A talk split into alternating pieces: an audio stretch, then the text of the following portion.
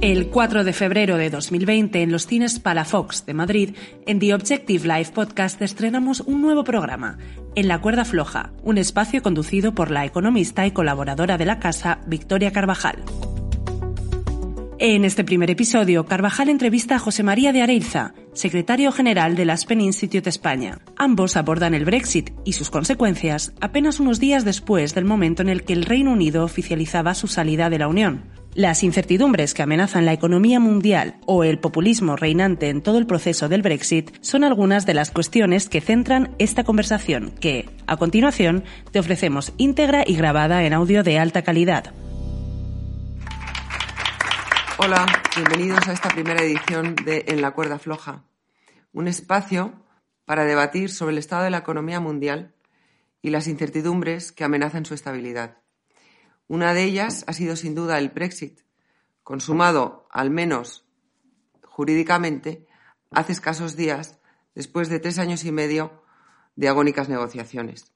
Hoy tenemos con nosotros a José María de Areilza, que nos va a hablar de este proceso y de las consecuencias de la Europa post-Brexit. José es eh, profesor de SADE, cátedra Jean Monnet SADE y secretario general de Aspen Institute España. Es además el presidente de las tertulias hispano-británicas. Es un foro en el que se reúnen regularmente representantes de la sociedad civil y de los gobiernos de ambos países.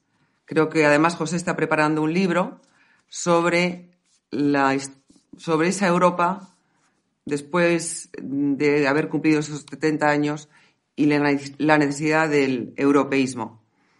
Muchas gracias por estar con nosotros hoy aquí, José. Muchas gracias a ti.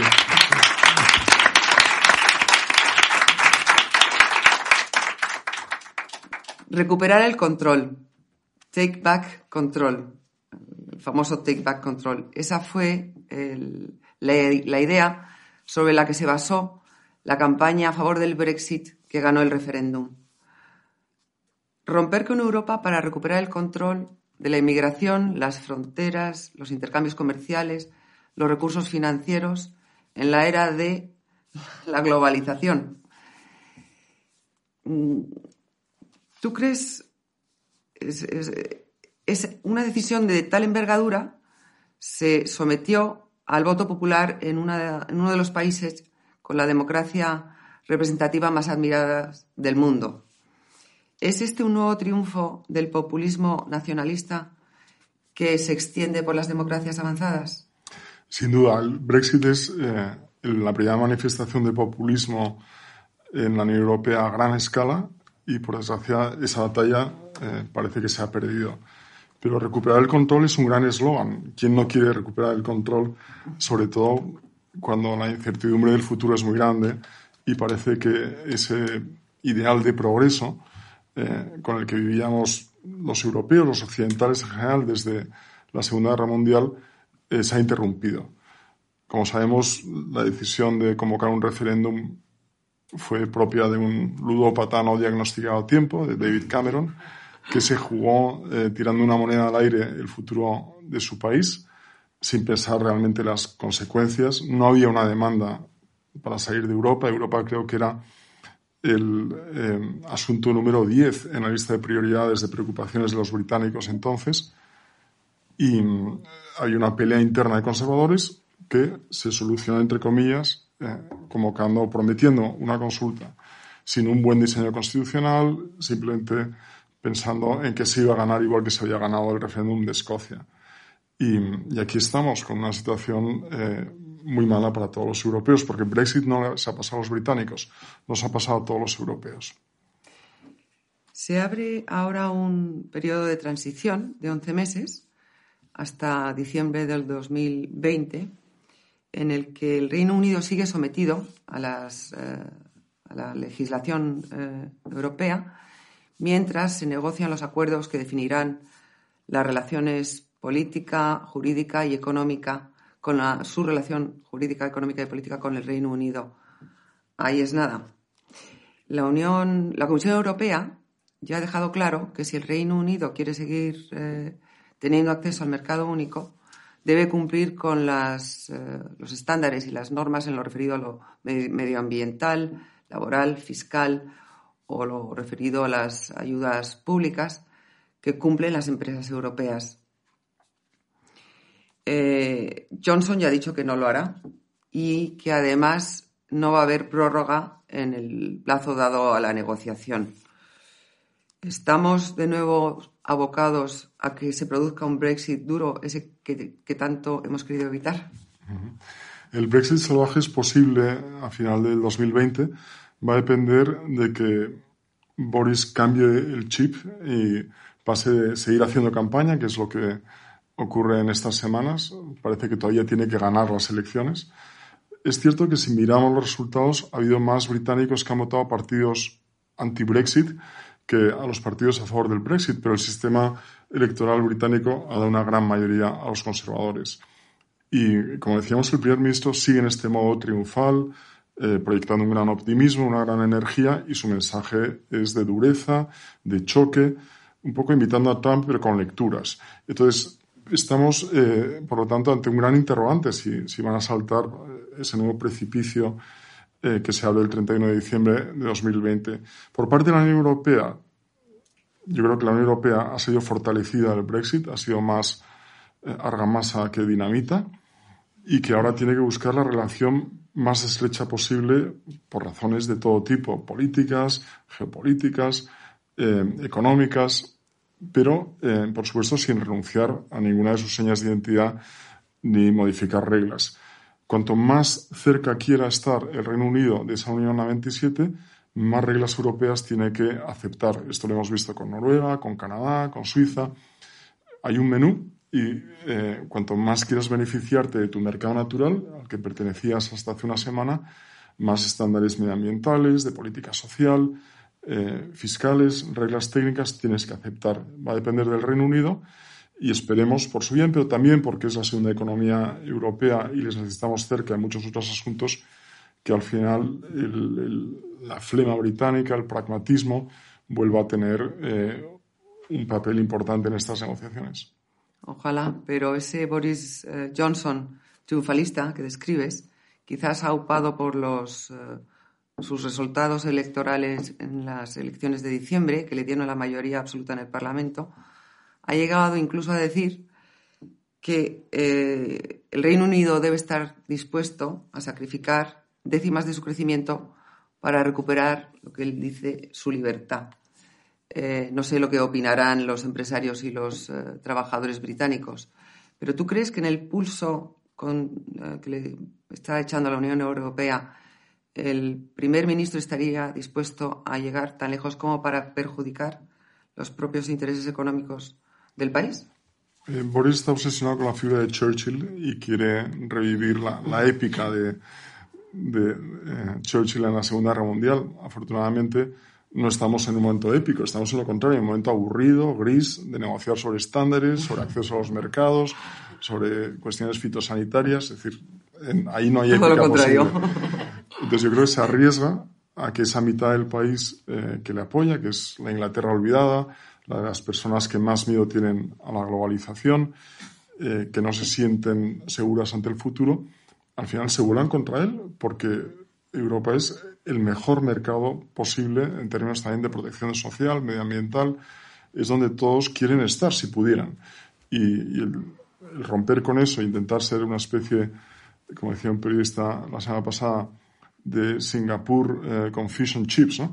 Eh, creo que es un proyecto muy arriesgado. Tú has mencionado antes que, que, esto puede ser una oportunidad para, para, que la Unión Europea avance en la integración europea. ¿no? En las negociaciones con el Reino Unido, por ejemplo, hemos visto que los 27 han actuado con una sola voz ¿no? en lo que respecta a las negociaciones sobre el Brexit. Eh, la canciller Angela Merkel se ha manifestado partidaria de em, impulsar las políticas comunes en lo referido a la unión bancaria, a la unión fiscal, a la, política común de defensa, eh, pero ella se va en el 2021, dejando un enorme vacío de liderazgo eh, pese a los esfuerzos del presidente de la República Francesa, Emmanuel Macron, por, por ocuparlo. Eh, ¿Tú, la Unión Europea, eh, la ves post-Brexit? ¿La ves más fuerte y unida o más débil y dividida? Yo creo que ha salvado un riesgo muy grande, que era perder a su segunda economía, el primer Estado miembro que se va, em, en un momento muy difícil, donde salía de dos crisis, la crisis del euro y la crisis de refugiados, con populismos antieuropeos eh, al alza en todos sus estados. Decir, ha salido el Brexit más cohesionada. Pero eso no quiere decir, sería un error pensar que está dispuesta en conjunto a avanzar rápidamente para lograr mayor integración económica y política. No estamos ahí. Primero necesitamos definir de nuevo cuáles son ese conjunto de ideales que conforman el europeísmo. Eh, qué queremos hacer en el mundo, qué tipo de actor global nos proponemos ser. Eh, Angela Merkel ha sido la única líder europea que hemos tenido en los últimos diez años, nos guste o no. Ha sujetado el euro, eh, ha capeado la crisis eh, de refugiados y ha optado además por dar un ejemplo moral. ha perdido a cambio el poder de reconocimiento de la dignidad humana, de, llamar la atención de lo que es lo más importante en esa idea de Europa.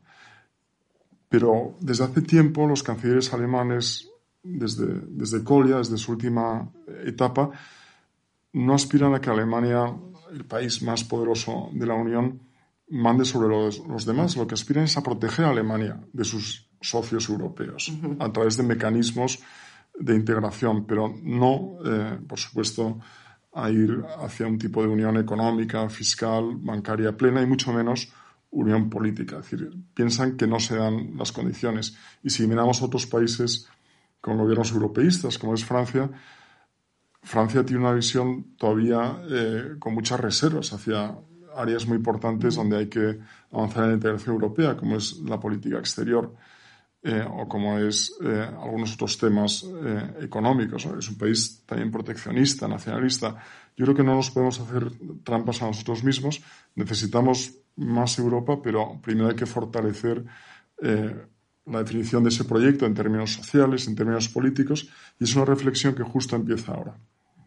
Tú comentabas antes, eh, precisamente, la idea de que necesitamos un liderazgo es quizá un síntoma de debilidad, ¿no? Europa debería funcionar, está prevista para que funcione sin grandes líderes. ¿no? no sé si quieres comentar un poco.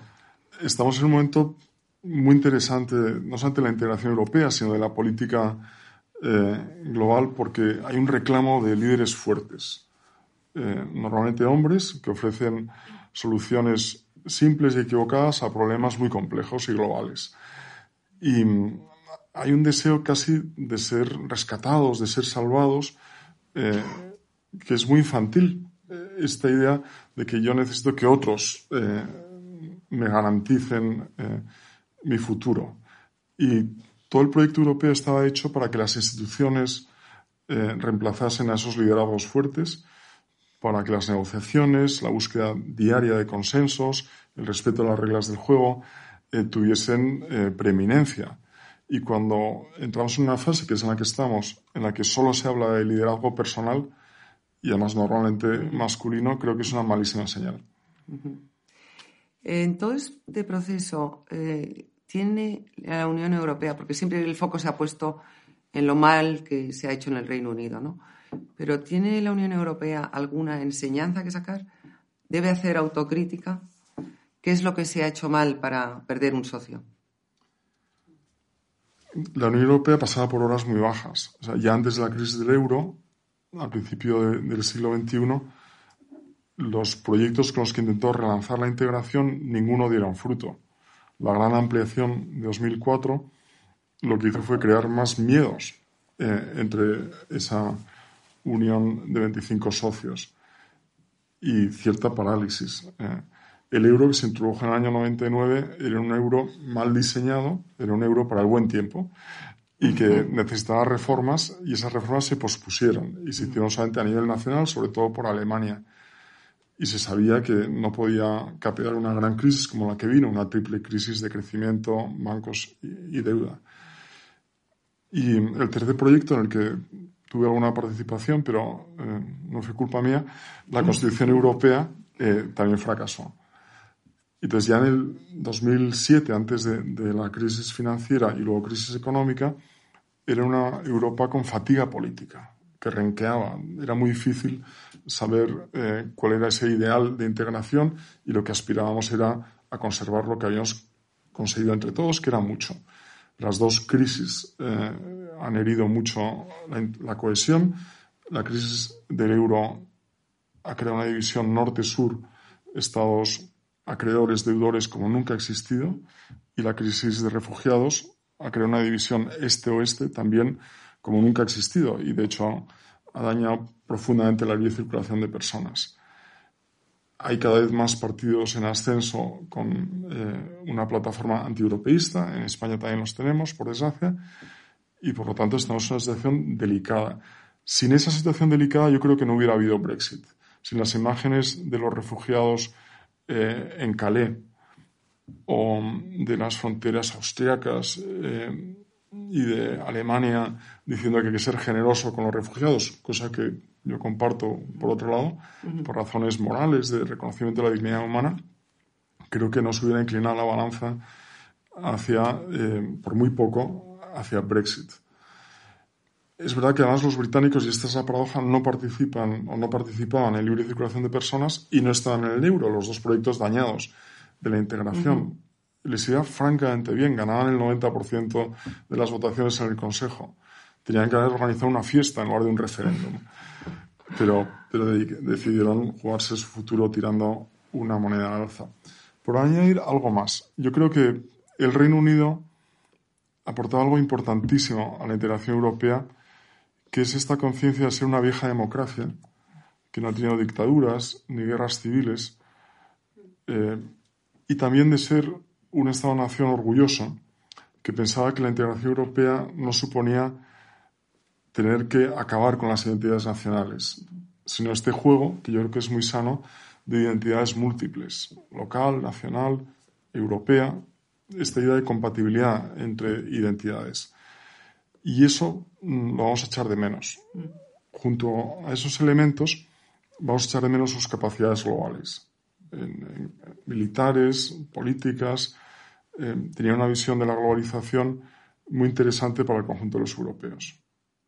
Sí, eh, precisamente en ese sentido, siendo el Reino Unido una, gran potencia militar y, eh, diplomática, ¿no? En la, esa Europa de los 27 que, se queda, eh, como actor global, ¿tú crees que va a estar más debilitada por la ausencia del Reino Unido? Yo creo que depende de nosotros cuando se dice ahora va a haber por fin eh, votaciones eh, por mayoría en la política exterior y de seguridad, no es verdad porque quien no lo ha querido ha sido Francia. Lo que pasa es que se escudaba en el Reino Unido. Va a depender de que nos tenemos en serio que la mayor parte de los desafíos, los problemas que tenemos como europeos suceden fuera de nuestras fronteras. el cambio climático, las migraciones descontroladas, la competencia entre bloques comerciales Europa tiene capacidades globales, pero no actúa de manera unificada, proyectando su poder. Eh, la paradoja del Brexit es que el Reino Unido recupera soberanía, pero pierde poder. Nosotros tenemos que ceder soberanía para conseguir eh, e-, ese poder europeo que redunde en beneficio de todos los ciudadanos. Sí, precisamente eh, te quería comentar sobre que el Reino Unido recupere soberanía. En un mundo globalizado como el de hoy, donde dividido en grandes bloques económicos, si quieres, eh, Estados Unidos, eh, Asia, liderado por China, y eh, la Unión Europea, la apuesta por el Reino Unido de ir en solitario como potencia mediana es cuando menos arriesgada. Pero hay quien piensa que si al Reino Unido no le va mal, puede la idea del Estado-nación puede recuperar su atractivo. Eh, en el caso del Reino Unido, además, le acompaña la Commonwealth, que está detrás, su relación privilegiada con Estados Unidos, aunque esta ahora mismo no pasa por sus mejores momentos.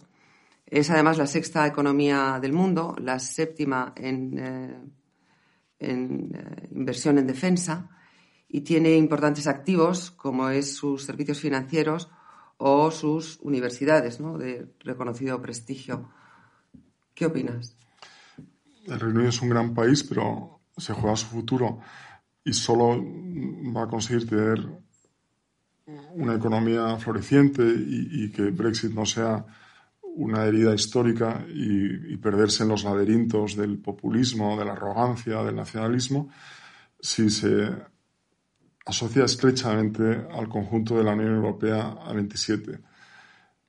El 80% de la economía británica son servicios. Los servicios no están cubiertos por el acuerdo de retirada.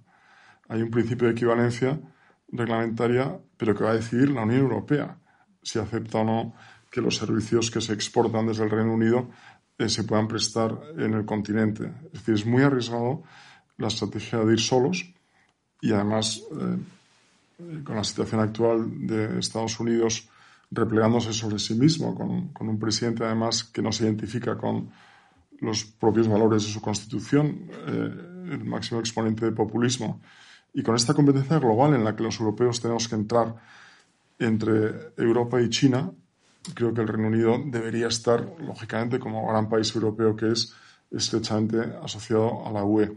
Vamos a un mundo en el que no solamente va a haber una gran competencia económica, va a haber otra vez, está habiendo una gran rivalidad entre sistemas de valores.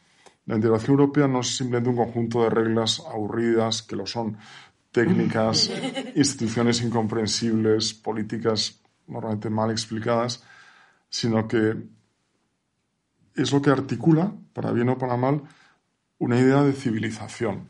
Europa no es Bruselas, Europa es el nombre de nuestra civilización, es el oxígeno que respiramos y lo articulamos a través de eh, este proyecto de compartir soberanía, de hacer cosas juntos, de reconocernos unos a otros como eh, tripulantes del mismo barco. ¿no? Y ahí queremos muy cerca a los británicos. Eh, además de partir en dos eh, a la sociedad británica, ¿no? el Brexit ahora se enfrenta a la amenaza de que haya una ruptura de la cohesión, de la cohesión territorial ¿no? en el Reino Unido. Escocia ya está pidiendo hacer otro nuevo referéndum para abandonar el Reino Unido. El siguiente puede ser eh, Irlanda del Norte, ¿no? que se ha quedado un poco un limbo legal con un acuerdo eh, eh, estando dentro del mercado y fuera del mercado común y una frontera intrabritánica extraña, fruto del acuerdo renegociado por, por Boris Johnson con la Unión Europea. Y además hemos visto que en todo este proceso ha habido un enorme desgaste de las instituciones británicas y un y han sufrido una crisis constitucional, una grave, crisis constitucional, la más reciente de, su historia. Eh, esta idea de recuperar soberanía, con todas estas amenazas encima de la cabeza, ¿no? ¿A, qué precio? Lo, vamos a ver. El Reino Unido está muy orgulloso y con razón de ser una democracia de grandísima trayectoria, de su constitución no escrita, flexible, pero como tú dices muy bien, se ha puesto a prueba.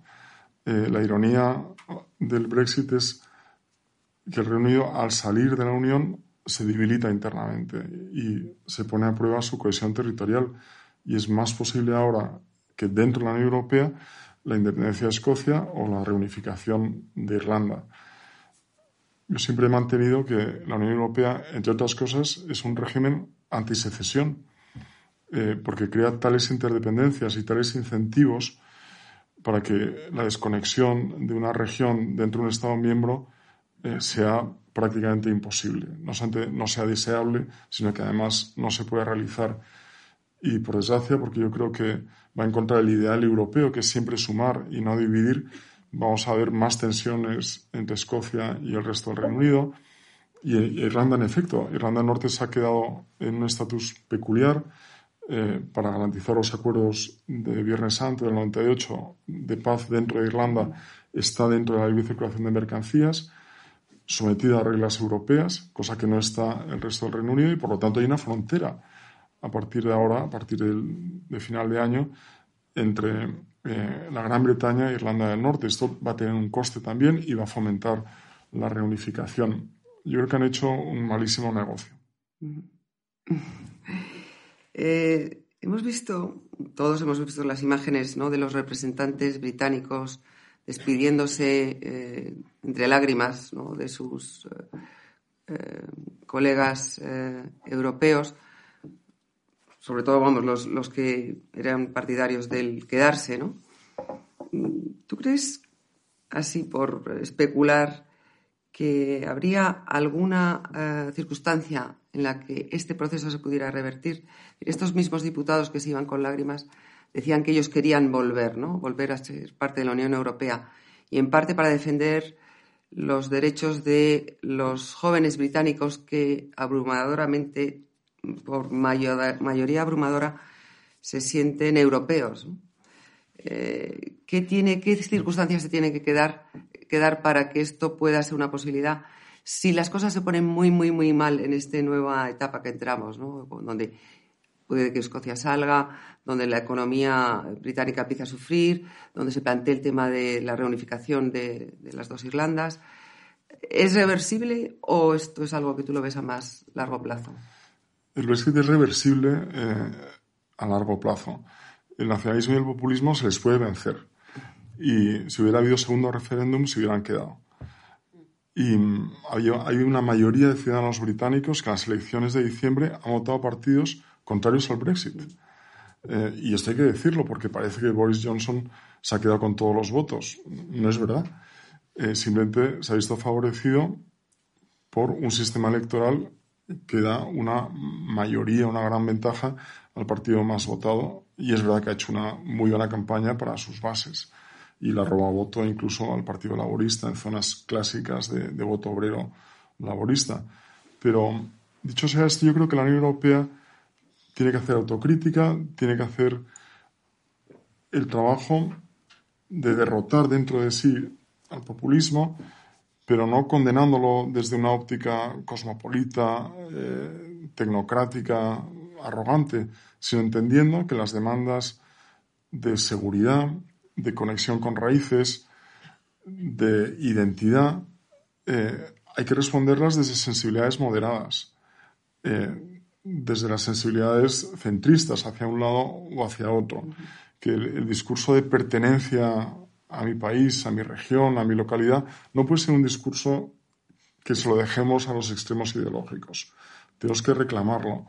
Y por lo tanto, yo creo que hay mucho trabajo por hacer en la política nacional y en la política europea y que veremos, eh, con un poco de suerte, al Reino Unido volver a llamar a la puerta y, ojalá sea eh, un presidente del Consejo Europeo español o española eh, quien, quien dé la bienvenida al Reino Unido. Fantástico. Una última pregunta, y esta es de rigor. Eh, ¿Cómo ves eh, la cuerda floja en la que hace equilibrios la economía mundial después de este proceso que se abre eh, tras el Brexit? ¿Más firme o más oscilante? Va a depender mucho, por supuesto, de los acuerdos entre Estados Unidos y, y, China. Yo creo que el primer mini acuerdo al que ha llegado Trump porque lo necesitaba en medio de su impeachment, es nada más que un pequeño paso, pero debería ser capaces de lograr entendimiento para que la guerra comercial no, no incendie más la economía. Creo que el hecho de que haya elecciones en Estados Unidos es bueno porque centra la atención de Trump en el objetivo de ganar. Em, vamos a ver qué pasa con, con, el virus terrible en China, también puede tener un efecto negativo. Yo creo que la globalización en conjunto eh, ayuda al crecimiento económico, pero necesita mejores reglas, necesita eh, pensar en, cómo no perder el multilateralismo, del cual la Unión Europea es quizá el mejor ejemplo, porque es la manera de encontrar soluciones. Entonces el trabajo no es solo en términos de políticas económicas, sino también de arquitectura para que las negociaciones internacionales eh, vuelvan a ser más fluidas. Muchísimas gracias, José, por compartir con nosotros tus valiosas opiniones. Gracias al público que nos acompaña hoy y a nuestros oyentes. Un aplauso para José. Muchas gracias.